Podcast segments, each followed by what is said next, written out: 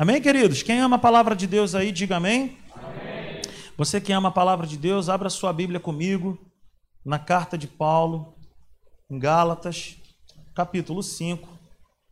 Estou encerrando hoje essa série. Se você perdeu alguma mensagem, você pode ir lá no canal do YouTube, na nossa playlist lá, você consegue ter acesso a todas as mensagens que nós pregamos aqui, ok?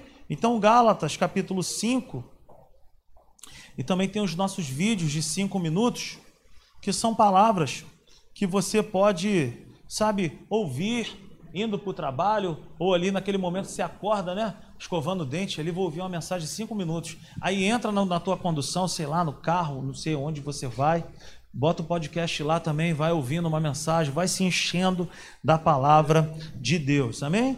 Gálatas no capítulo 5, a partir do verso 16, o apóstolo Paulo ele escreve para nós dizendo assim: Por isso digo, vivam pelo espírito e de modo nenhum satisfarão os desejos da carne. Pois a carne deseja o que é contrário ao espírito, e o espírito que é contrário à carne.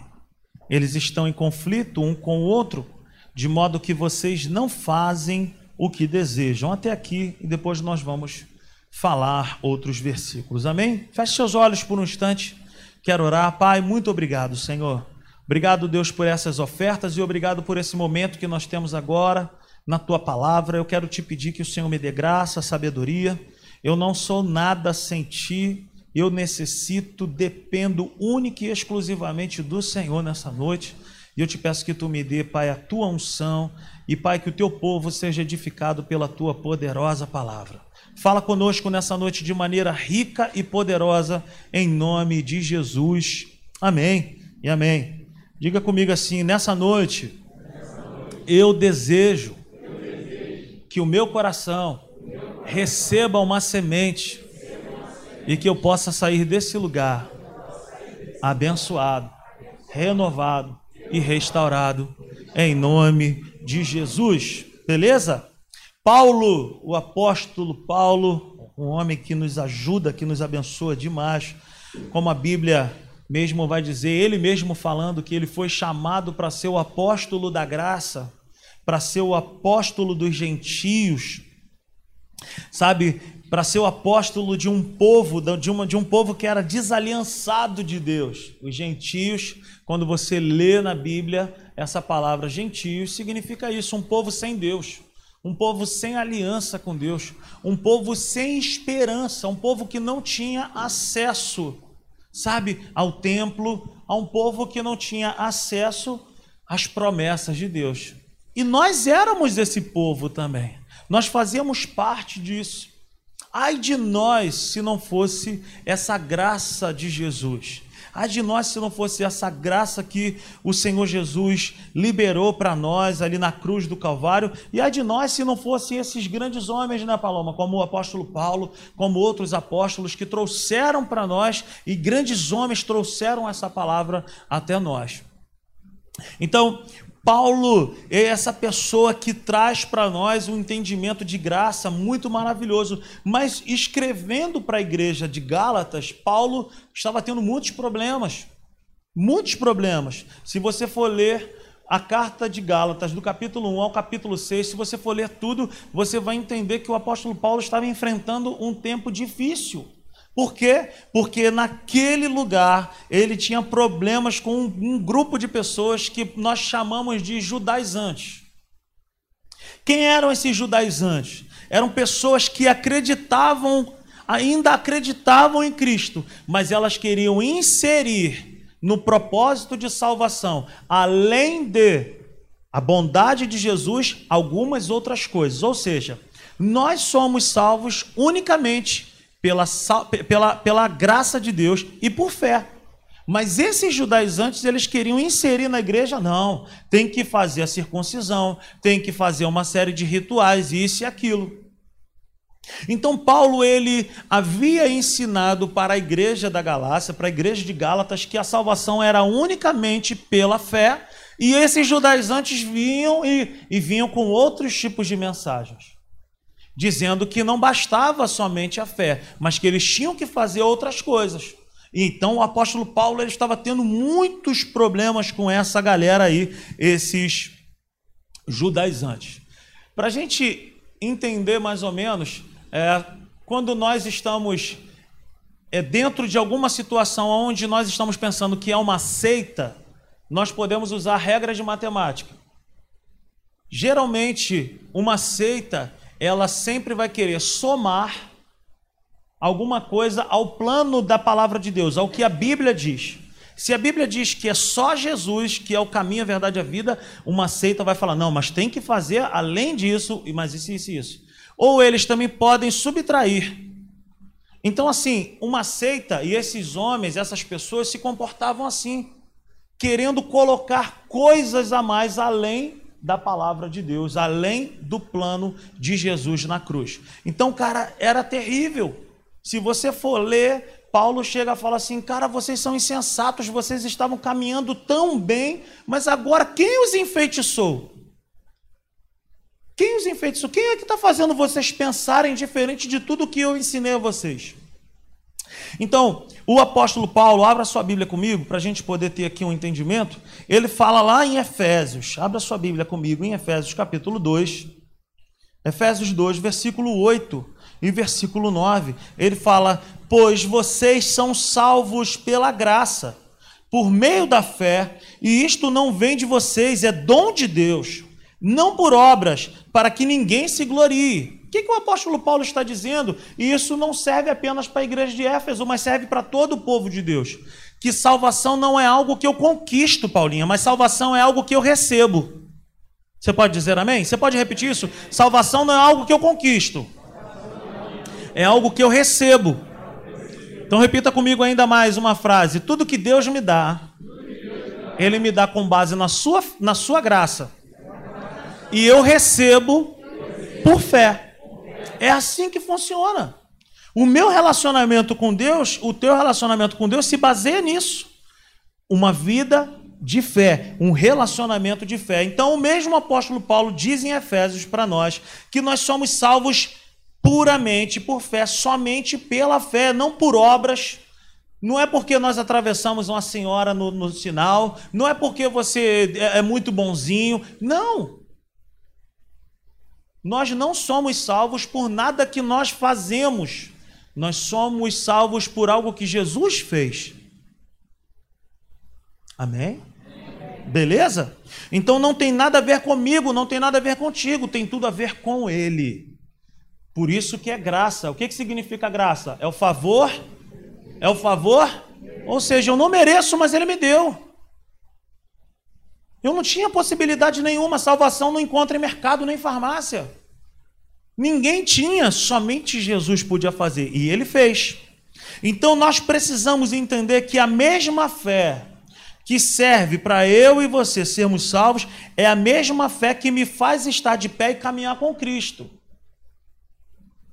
A mesma fé que eu tive lá atrás, em 2001, para levantar as minhas mãos e falar: Cara, eu quero dar crédito a essa palavra, eu quero que esse Jesus venha transformar a minha história. Eu não vi, para te ser sincero, não senti nada, não percebi nada, não fiquei arrepiado, não senti calor e nem calafrio. Foi por foi por fé. Eu tive fé para receber a Cristo lá atrás, como o único e suficiente Salvador da minha vida. A mesma fé que eu tenho para ser salvo é a fé que eu preciso ter no meu dia a dia para poder o quê? Acertar o alvo. Para poder o quê? Caminhar em Cristo. Semana passada nós estivemos aqui falando a respeito do fruto do Espírito. O tema dessa mensagem é esse, o fruto do Espírito, e nós usamos aí como está na tela. Que fruta é essa aqui? a tangerina, em outros lugares, mexerica. É, o, o, Vinícius falou também, um, pocã. Tem bergamota, é bergamota, esse nome bonito, bergamota. Então, é um fruto. O apóstolo, o apóstolo Paulo diz para nós que o fruto do Espírito é o quê? É o amor. Abra sua Bíblia comigo lá em Gálatas, capítulo 5. Nós investimos um tempo falando sobre cada parte e nós vamos hoje encerrar. Eu quero trazer isso aí. Gálatas capítulo 5, versículo 22, e o texto diz assim: Mas o fruto do Espírito é o amor. Qual é o fruto do Espírito? É o amor. E quais são os gomos desse fruto? Aí tem os outros, aí tem várias coisas: alegria, paz, paciência, amabilidade, bondade, fidelidade, mansidão e domínio próprio.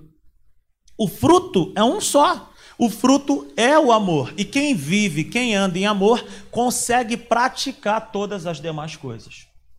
Então, o que, que é o fruto? É uma pessoa que foi colocada dentro de nós. É a própria presença de Deus em nós. Que faz o quê? Que nos capacita a andar com Ele e a acertarmos o alvo. Eu e você hoje nós somos indesculpáveis. Não tem como mais eu e você falarmos assim, cara, mas eu nasci assim, eu sou mesmo assim, eu sou como Gabriela. Não podemos mais falar isso. Por quê? Porque dentro de mim e dentro de você foi colocado o quê? Um fruto. E, e quando se trata de fruto, o que é que nós podemos imaginar? Precisa de quê? De cuidado. Precisa de quê? De manutenção. Precisa de regar. Porque fruto fruto cresce. Como que fruto cresce? Quando se tem cuidado. Amém, queridos? Vocês estão comigo? Está me entendendo? Então nós precisamos entender o seguinte: que o meu relacionamento com Deus, a minha vida com Deus diária, de fé, me faz viver no fruto do Espírito. Eu falei das obras da carne e falei do fruto do Espírito, mas como viver o fruto do Espírito? É somente em Cristo Jesus. Somente caminhando com Jesus, dia após dia, que nós conseguimos viver uma vida plena. Não temos como viver, sabe, a palavra de Deus sem o dono da palavra, que é o próprio Deus. Então, o andar em espírito é um andar em fé. É um andar em fé. Fé em alguém e fé em um relacionamento com Deus que me faz vencer. Como que nós conseguimos chegar do outro lado? Como que nós conseguimos alcançar aquilo que, que o Senhor nos prometeu? Através de um relacionamento vivo, constante com Deus. Um relacionamento que cresce. Um relacionamento que sou eu que tenho que regar esse relacionamento para que haja o quê? Para que haja harmonia, para que haja prazer, para que haja crescimento. É um andar em fé em Jesus e com Jesus. Quem me entende aí? Cara, tem um texto que é fantástico. Põe na tela para gente, por favor. Marcos capítulo 3, versículo 13. Quando o Senhor Jesus ele está para selecionar as pessoas que iriam caminhar com ele, os, os, apóstolos, os discípulos, olha o que Jesus fala. Jesus subiu a um monte e chamou a si aqueles que ele quis, os quais vieram para junto dele. O 14. Escolheu doze, designando-os como apóstolo para que estivesse com ele. Olha que coisa linda. Jesus chamou primeiramente essas pessoas para andarem com ele pelo simples fato para estarem com Jesus. Qual é o meu primeiro chamado? Qual é o teu primeiro chamado? Estar com Cristo. Andar com Ele. Juntinho dele, pertinho dele, num relacionamento vivo com Ele. Quando eu ando com Cristo, quando o meu relacionamento com Ele é um relacionamento vivo, o que, que acontece? Volta lá o versículo, por favor. Marcos 3, 14. Para que estivesse com ele, vírgula, os enviasse a pregar, a expulsar demônio, a fazer isso, que tivesse autoridade para expulsar demônios. Tudo que eu e você podemos fazer no reino de Deus vai vir depois, é uma consequência de um relacionamento vivo com Deus. Quem entende isso? Diga amém. Então é um andar em fé em Jesus e com Jesus. Não temos como desassociar isso. Não tem como. Na última reunião, nós dissemos, no domingo passado, no caso, que eu estive falando sobre esse tema, nós estivemos aqui falando que foi semeado em nós um fruto. Foi colocado dentro de nós, sabe? Ou seja, algo que foi colocado em mim e em você, mas que nós precisamos de cuidados para poder ter os resultados disso. E é justamente isso que nós estamos aqui falando. Como que eu vou viver o sobrenatural? Como que eu vou experimentar o melhor de Deus nessa terra? Como que eu vou viver as promessas de Deus se eu não conheço a palavra e se eu não conheço o dono da palavra? Então o que, que eu preciso entender? Que eu preciso abrir o meu coração, abrir a minha vida para um relacionamento vivo com Ele, constante, dia após dia. Um relacionamento que é, que é, que é vivo, que é prazeroso, que não é um peso. A gente não pode falar assim, ah, tem que orar, cara, agora está na hora de orar. Ah, agora está na hora de eu ler, cara, eu tenho que ler. Não. Isso aí se chama religião. Relacionamento com Deus não pode ser algo pesado. Tem que ser algo que seja prazeroso. Sabe? É, a gente não tem que ficar empurrando goela abaixo. A gente tem que ter um entendimento. Como eu estava falando aqui no período do louvor, que a adoração tem a ver com uma pessoa e não uma coisa. O fruto do Espírito é consequência de um relacionamento com Jesus. Quanto mais eu morro para mim mesmo, mais eu dou certo que, que eu quero dizer com isso? Quer dizer que eu vou morrer? Não. Que quanto mais eu digo não para mim mesmo e digo sim para Jesus, mais eu vivo os sonhos de Deus na minha vida, os projetos de Deus na minha vida. Andar com Deus, gente, é um andar que é diferente do andar aí fora. Mateus 6,33 fala: Mas buscar em primeiro lugar o reino de Deus e todas as demais coisas vos serão acrescentadas. Olha que coisa difícil de entender, mas é a melhor coisa para nós fazermos. Quando eu tenho o um entendimento de quanto mais eu caminho com Ele, quanto mais eu me dedico a Ele, quanto mais eu me envolvo com Ele, mais Ele cuida daquilo que eu não posso cuidar. Você me entendeu? Deu para entender isso? Quanto mais eu mergulho num relacionamento com Ele, mais Ele opera na minha vida dentro de várias situações que eu não consigo resolver. Então, o fruto do Espírito é o que? Uma consequência de um relacionamento com Jesus. Quanto mais eu morro para mim mesmo, quanto mais eu digo não para mim mesmo, mais eu dou certo. É necessário morrer para si mesmo para nós podermos frutificar para Deus. Isso é tremendo. Abra sua Bíblia comigo lá em Gálatas, capítulo 2. Quero te mostrar algo bacana do apóstolo Paulo, que escreveu a própria carta. Gálatas 2, versículo 20. Olha o que, que o apóstolo Paulo fala. Qual é o estilo de vida que o apóstolo Paulo está vivendo? Como que ele vive agora? Como que é a prática de vida daquele que nasceu de novo? Olha o que está escrito. Fui crucificado com Cristo. O que, que Paulo está querendo dizer? Ele estava naquele madeiro? Claro que não. O que, que Paulo está querendo dizer quando ele diz: Fui crucificado com Cristo? Assim já não sou eu quem vive, mas Cristo que vive em mim. A vida que agora vivo no corpo, vivo-a pela pela fé no Filho de Deus que me amou e se entregou por mim. O que, que significa isso, cara? Eu vou perder a minha existência?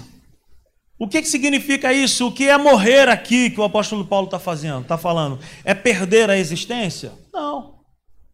É, é perder vontades, cara. Ah, eu, eu, eu tinha muita vontade de ser engenheiro, de ser policial, de ser advogado, de ser isso. Aceitei Jesus agora, eu não tenho mais vontade nenhuma. Minha vontade agora é dormir e acordar dentro da igreja. É isso? Não. Não é isso. O que significa morrer aqui que o apóstolo, tá, o apóstolo Paulo está dizendo é que eu agora eu entendo perfeitamente como que eu consigo dar certo na vida. Eu não posso trocar a ordem disso. Eu não posso buscar em primeiro lugar tudo que eu sonho e depois, quando der, quando puder, buscar Deus. Não é assim que, que o negócio anda. Quando eu entendo que quando eu busco a Deus, quando eu me dedico a Deus, dentro de um relacionamento que é saudável, que é vivo, que é bom, que é harmonioso, cara, todas as outras coisas correm atrás de mim e me alcançam. Está escrito na palavra de Deus que a bênção de Deus viria correndo atrás de nós e nos alcançaria. Mas é uma questão de quê? De preferência. Eu prefiro a Deus. Eu dou prioridade a Deus. É isso que o apóstolo Paulo está fazendo. Cara, a vida que eu vivo agora, eu vivo como? Dando prioridade a Deus. Vale o que Ele manda, vale o que Ele deseja, vale o que Ele quer. É assim. É assim. O que é morrer aqui então? Não é perder a existência. Não é perder as vontades. Não é, sabe, os sonhos. Não ter mais sonhos. Não é ter mais prazeres mas agora é uma questão de Deus estar em primeiro lugar. E as outras coisas, elas vão vir atrás de mim. É deixar Jesus conduzir a nossa vida através do Espírito Santo. É todo dia a gente fala assim: Espírito Santo, toma minha vida em tuas mãos.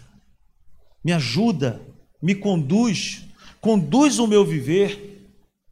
Isso é um viver pela fé. Isso é viver na fé. Amém, queridos? Amém? Então é isso que o apóstolo Paulo está dizendo para nós. Agora volte lá para Gálatas capítulo 6, eu quero te mostrar algo bacana. Gálatas 6.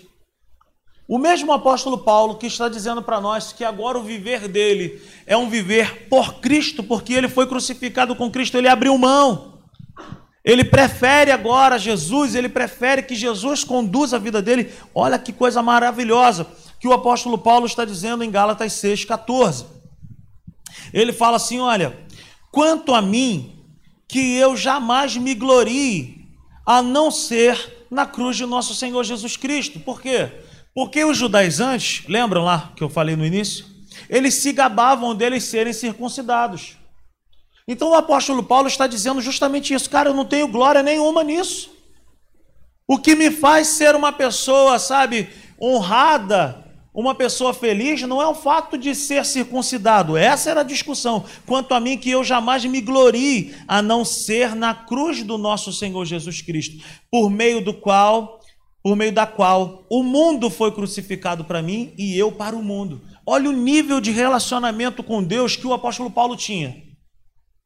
O que, que, ele está dizendo? Ele está dizendo que o relacionamento que ele tinha com Deus era algo tão maravilhoso, era algo tão poderoso, que ele morreu para o mundo, mas o mundo também morreu para ele. O que, que significa isso? Sabe, é aquela pessoa que luta contra, por exemplo, vou usar um exemplo aqui, a pessoa que luta contra a bebida. Aí essa pessoa tem um encontro com Cristo, ela tem um encontro genuíno com Jesus, ela mergulha em Deus.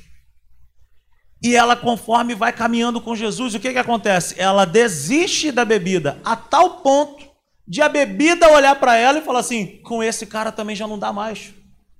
Ele desistiu disso. Ele está tão envolvido, tão relacionado, tão mergulhado em Deus, que essas coisas já não tocam mais na vida dele. Já não tem mais sabe, poder na vida dele. Então o apóstolo Paulo está dizendo assim: olha, quanto a mim que eu jamais me gloria a não ser na cruz de nosso Senhor Jesus Cristo, por meio da qual o mundo foi crucificado para mim.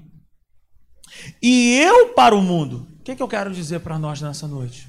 Se eu e você quisermos ser tudo aquilo que o Senhor Jesus deseja que sejamos, nós precisamos entender isso. Eu quero morrer para mim mesmo para que o Senhor cresça em mim, para que o Senhor flua em mim, que eu, eu quero que o Senhor cresça em mim. Eu quero, Senhor, dia após dia, sabe, ter uma vida ali aos teus pés. Isso é evangelho, gente. Isso é evangelho. Não me leva a mal. Eu não vou pregar nada ao contrário disso. Evangelho é relacionamento vivo com Deus. Evangelho não é roupa, evangelho, cara, não é nada de palpável. Evangelho é uma transformação que é dentro.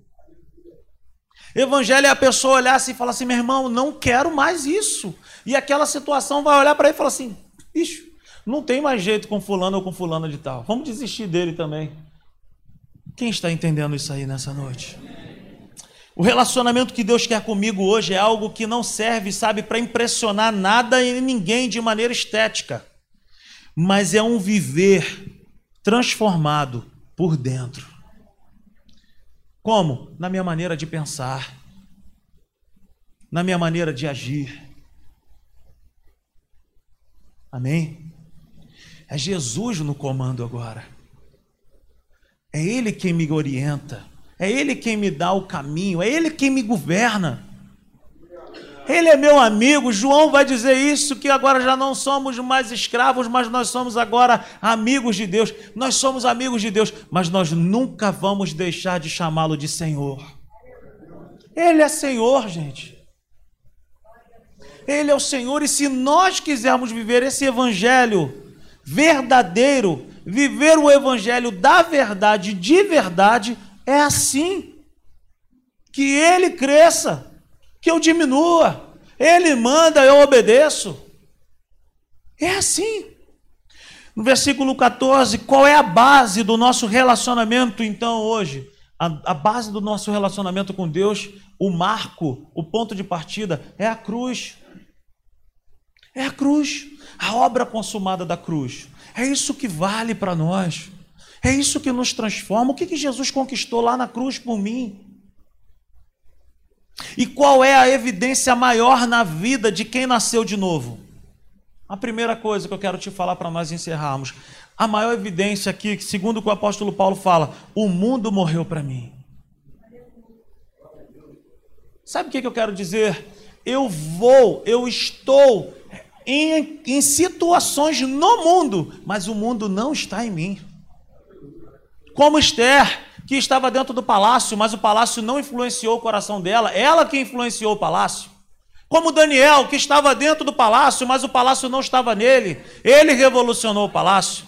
Como José, que estava dentro do palácio e não foi influenciado pelo palácio, ele que influenciou o palácio.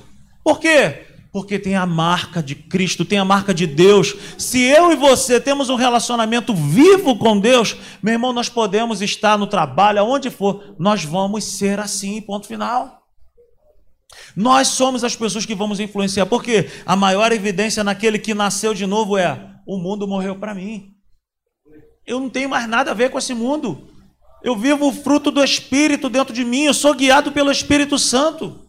Eu não tenho mais prazeres nas coisas que eu tinha antes.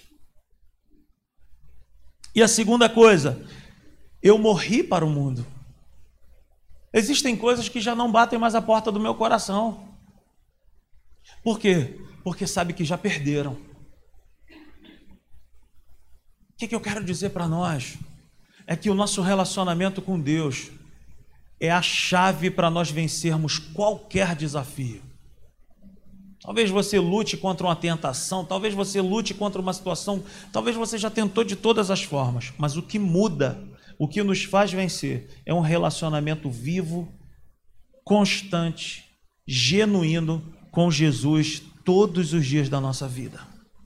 Como isso ocorreu? Como isso ocorre na nossa vida? Através do novo nascimento. É impossível, cara, que Jesus tenha entrado na minha vida e na sua vida e não haver mudanças e não haver transformações. É impossível. Tem que mudar. Não é na base do, do que o pastor fala, não é na base da imposição, mas é no mover do Espírito. O mesmo Espírito que habita em mim, habita em você, não tem nada de diferente em nós. O mesmo Espírito Santo que, que me diz, oh, não faça isso, é o mesmo que diz para você, é o mesmo que nos encoraja, é o mesmo que diz: vai, meu filho, é por esse caminho aí mesmo. Como que nós vamos conseguir isso? Como que nós vamos conseguir frutificar? Somente através de um relacionamento vivo, genuíno, prazeroso com a pessoa do Espírito Santo. Fique de pé nessa noite. Não tem nada de não tem nada de diferente, não tem mágica nisso. Isso se chama evangelho. Quando estive convosco, o apóstolo Paulo falou para a igreja de Corinto. Quando estive convosco, as minhas palavras não consistiram em palavras de sabedoria humana. O que acontecia era o poder de Deus. E o poder de Deus é resultado, é fruto de um relacionamento vivo com Deus. Amém, queridos? Amém? Feche seus olhos, por favor. Aleluia. Oh Espírito Santo. Feche seus olhos, por favor. Todos com os olhos fechados. Talvez você entrou aqui por esse lugar. E talvez o seu coração esteja frio. Talvez você já não consegue mais orar. Talvez você já não consegue mais buscar a Deus. Talvez você já não consegue mais viver um relacionamento com Jesus. Talvez já faz anos, já faz meses e dias que você já não consegue sabe, se trancar no quarto e falar com Ele a sós. Talvez já faz muito tempo que você não consegue nem mesmo ler a Bíblia. Eu não estou falando isso para te envergonhar. Talvez já faz muito tempo que você não consegue se ajoelhar diante dele e falar: Senhor, como eu te amo. Como eu preciso da tua presença. Como eu desejo a tua presença. Não há nada igual, não há nada melhor a que se compara a esperança viva.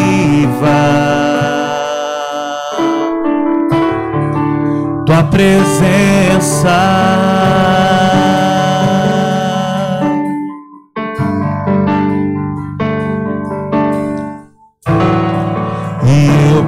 provei e vi o doce amor que liberta meu ser a vergonha desfaz.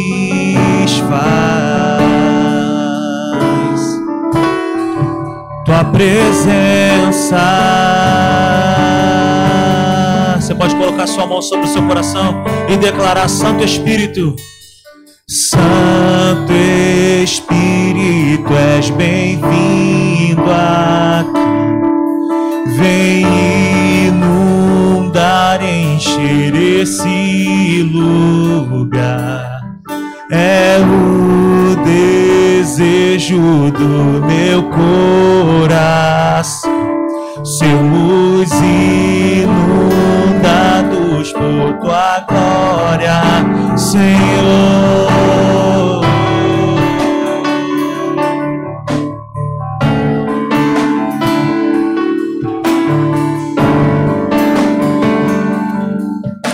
Declarar mais uma vez: não há nada igual. Não há nada igual. Não há nada melhor a que se compara a esperança viva. Tua presença eu provei e vi, aleluia. Eu provei e vi o mais doce amor que liberta o meu ser e a vergonha desfaz. Tua presença que você consegue levantar as suas mãos nessa noite e declarar: Santo Espírito, Santo Espírito és. Declare isso a Ele nessa noite. Vem inundar. Enche a nossa vida nessa noite, Senhor. És o desejo do nosso coração.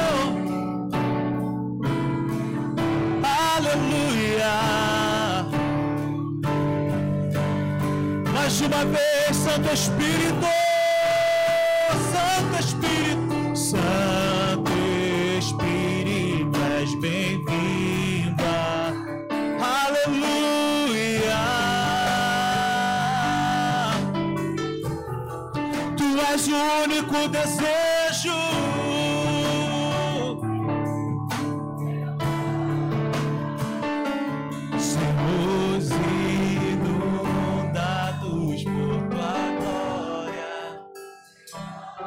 Estava aqui ministrando, cantando essa canção, eu me lembro.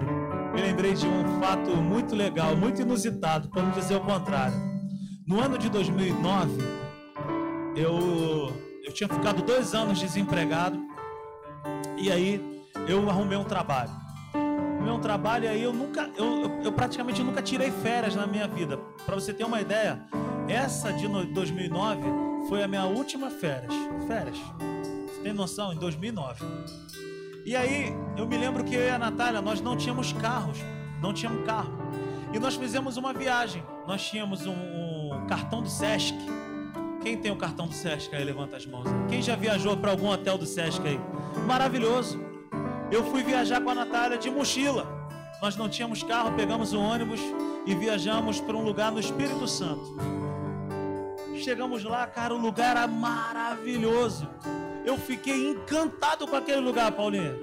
Tinha um parque aquático, tinha uma piscina lá que, de correnteza que me levava, eu me soltava na que era maravilha. Peixe, comida boa, quarto maravilhoso, tudo do bom e do melhor. Nós ficamos lá cinco dias, sete dias. E aí eu me lembro que o primeiro dia eu conheci o hotel. No segundo dia eu me esbaldei naquele hotel. No terceiro dia eu me esbaldei ainda mais. E assim foram todos os dias. E eu me lembro perfeitamente, perfeitamente, que na volta nós não sabíamos para onde nós íamos. Nós ficamos 21 dias viajando de ônibus para cima e para baixo. E Natália. Não tinha Nicolas e Tito, então nós éramos novinhos e vamos andar de ônibus. E na volta nós fomos para casa do, da minha sogra. E nós pedimos para eles irem nos buscar em Campos. Eu me lembro que quando nós chegamos em Campos, eu entrei no carro. E aí o meu sogro pegou, botou um CD. Botou uma música lá para tocar. E era um louvor. E eu comecei, eu estava no banco da frente. Eu comecei a chorar. Eu comecei a chorar, chorar, chorar. Eu chorei praticamente de Campos a São Fidélis. São 48 quilômetros. Eu chorei e ninguém entendia o porquê. Depois a Natália veio me perguntar o que estava acontecendo. Afinal de contas, nós estávamos em viagem. Praia, passeio, lugar bom, comida boa, pessoas maravilhosas. Mas por que, que eu estava chorando? Porque naquele trajeto de 48 quilômetros, uma pessoa veio falar comigo, que me fez sentir que me fez perceber coisas que hotel nenhum pode me dar, comida nenhuma poderia me dar, quantia financeira nenhuma poderia me dar. Num trajeto de 48 quilômetros, eu senti ali o poder do Espírito Santo falando comigo: Olha, foi muito boa essa viagem, está sendo muito boa, mas a minha presença te basta. A minha presença é tudo o que você mais precisa. E deixa eu te falar algo. Você pode ter tudo o que você sonhar. Não é pecado sonhar. Sonhe grande. Dá o mesmo trabalho para sonhar pequeno. Entre sonhar grande e sonhar pequeno, sonhe grande. Mas deixa eu falar algo para nós nessa noite. Esse sonho pode se realizar mas a alegria que esse sonho pode te dar e pode me dar não se compara com a presença do Espírito Santo. Talvez você entrou aqui por essas portas dizendo para você mesmo: Eu já nem sei mais o que é isso. Parece uma utopia, parece algo que não é real. Mas eu quero falar para mim, para você: é real. Vamos provar o quão real é tua presença. Vamos provar a tua glória e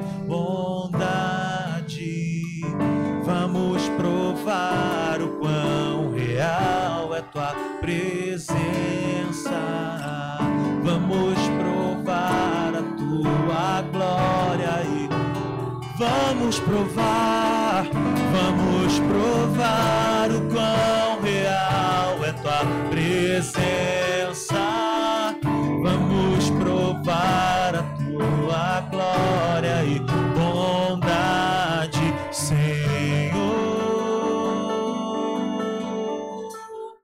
Somente a igreja declare Santo Espírito. Santa Rabaxarabacantarabaca. Oh,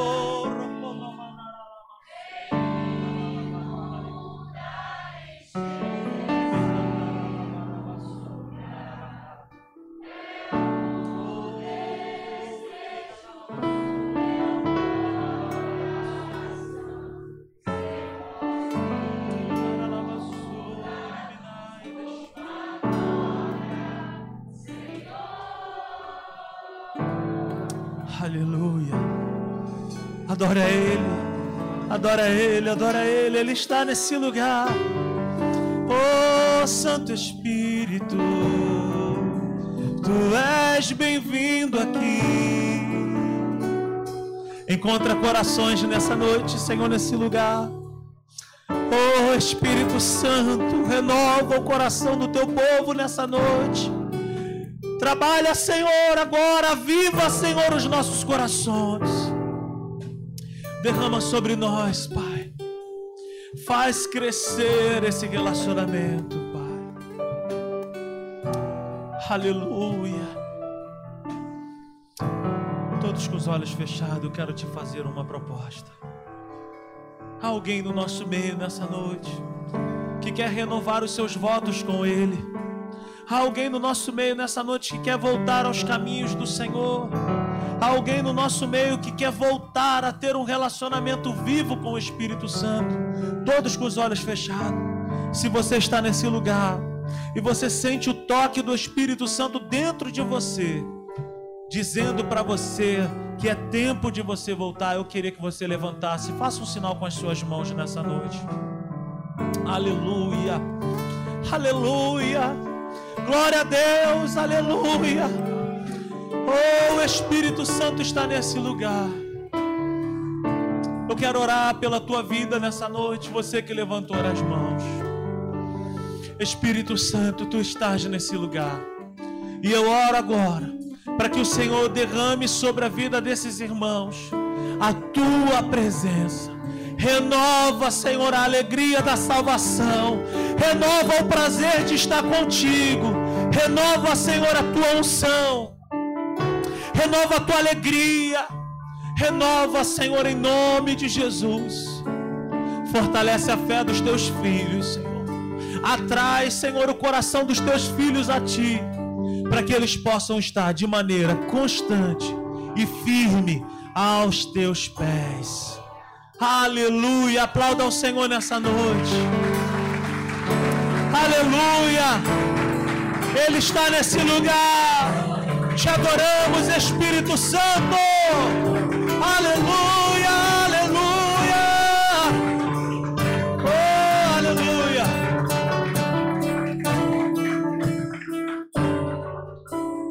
Oh, aleluia. Que a graça do Senhor Jesus, o amor de Deus o Pai, a comunhão e a consolação do Espírito Santo a amizade profunda com o Espírito Santo seja sobre as nossas vidas. Receba o toque dele nessa noite. Receba o renovo, a restauração, a cura. Receba a comunhão com ele. Vai debaixo dessa palavra que o Senhor te abençoe muitíssimo. Te amo em Cristo Jesus. Beijo no coração. Tchau, tchau. Aleluia. Aplauda ao Senhor nessa noite.